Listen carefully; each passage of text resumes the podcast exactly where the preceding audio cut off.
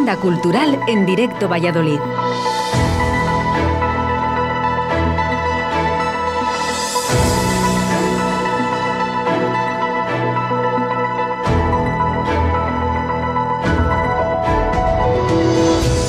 Amigos, amigas, buenos días. Jueves 27 de mayo. Se acerca el verano y eso se va notando hasta en Valladolid. Y mira que aquí el buen tiempo se vende muy caro. Momento de agenda cultural. Arrancamos con mucho optimismo para los eventos que nos interesan, porque con el fin del estado de alarma, a nivel nacional el calendario se llena de citas míticas que van a retomarse. Hablamos de festivales de música y artes escénicas. No serán todos y se evitarán las multitudes, pero hay movimiento. El Starlight en Marbella, las noches musicales del Botánico en Madrid o el Festival de Teatro de Mérida son algunos de los ejemplos de propuestas culturales que van hacia adelante. Y si esto pasa en todo el país, pues también pasará en Castilla y León y en nuestra ciudad. Eso sí, se mantendrán las medidas de seguridad, como la limitación de aforos, las plazas únicamente sentadas, la distancia social y las mascarillas, pero lo aceptamos con tal de retomar la actividad. En esta sección nos fijamos en lo local. Veamos qué tenemos en Valladolid para los próximos días. ¡Empezamos! Mary Maroto, Arte y Teatro. Destacamos esta exposición en la Sala de las Francesas.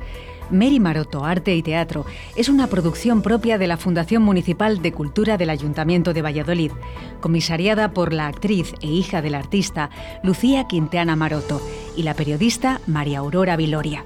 Se trata de una retrospectiva de su obra y un homenaje tras su fallecimiento en 2019. Mary Maroto fue una artista plástica que tocó muchas disciplinas. Fue pintora, escultora, escenógrafa y figurinista pero por encima de todo, una profunda creadora, una persona entrañable con gran sensibilidad. Nació en Zamora en 1943. Con cinco años se trasladó a Valladolid, ciudad a la que siempre se mantuvo unida.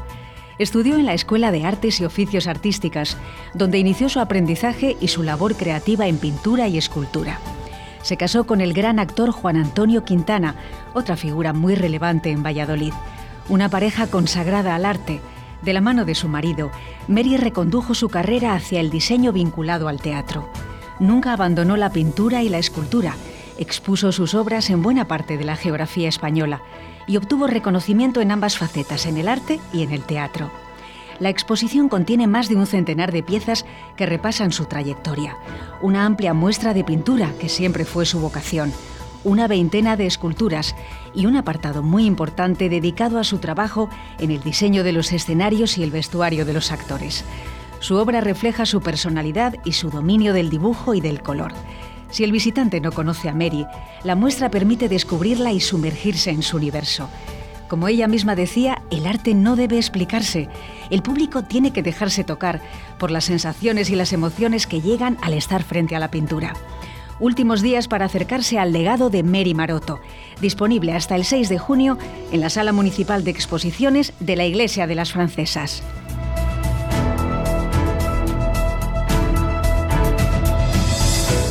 Sala 100. Suelo empezar los bloques con el título del espectáculo y no con el nombre del espacio escénico, pero en esta ocasión la Sala 100 merece ese detalle es una nueva sala de conciertos y música en directo que tenía prevista su apertura en 2020 y que, como os podéis imaginar, han atravesado un largo y duro camino hasta que el proyecto ha visto la luz. Abrió sus puertas el pasado marzo. Ha tenido que lidiar con cancelaciones, aplazamientos y cierres intermitentes, pero ahí están, determinados en seguir un espacio con fuerte presencia de música independiente y de grupos locales. Sin duda una iniciativa valiente que aplaudimos y que tendrá mucho éxito, porque los artistas y el público tienen ganas de reencontrarse.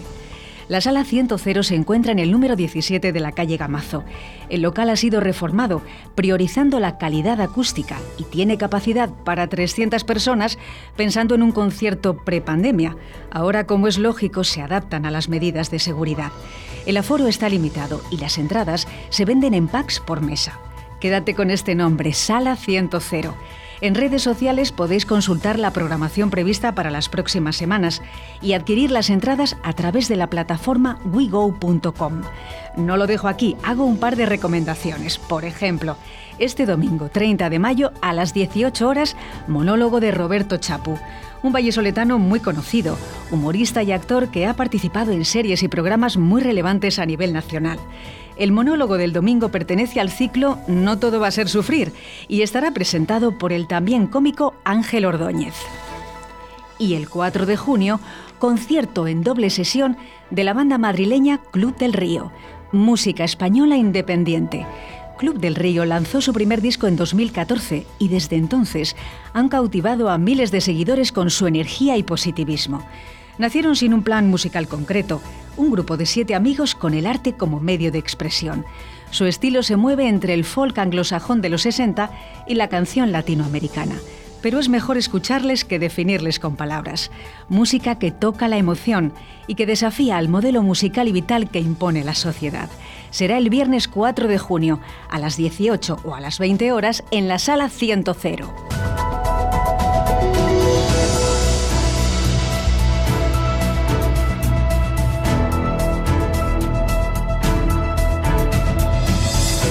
Rockstar for Kids. Nos vamos a la programación del Teatro Zorrilla para destacar un concierto matinal. ¿Qué te parece? El domingo por la mañana lleváis a los niños y toda la energía que tienen a cantar, bailar y disfrutar de un momento musical en familia.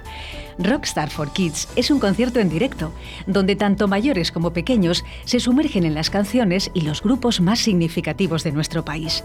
Es un espectáculo interactivo, con una banda en directo y animadores infantiles que sacarán el rockero que todo niño lleva dentro un paseo por la historia del rock en español y los grandes clásicos de siempre. Como veis, es un plan con truco. Lo haces por los niños, pero a ti te hace muchísima ilusión que ellos escuchen las canciones que ya forman parte de tu vida. Además, con las ganas de música en directo que tenemos los mayores, pues no sé quién va a disfrutar más. Un espectáculo divertido que derrocha energía musical y mucho rock and roll. Apunta, domingo 30 de mayo a las 12.30 horas en el Teatro Zorrilla.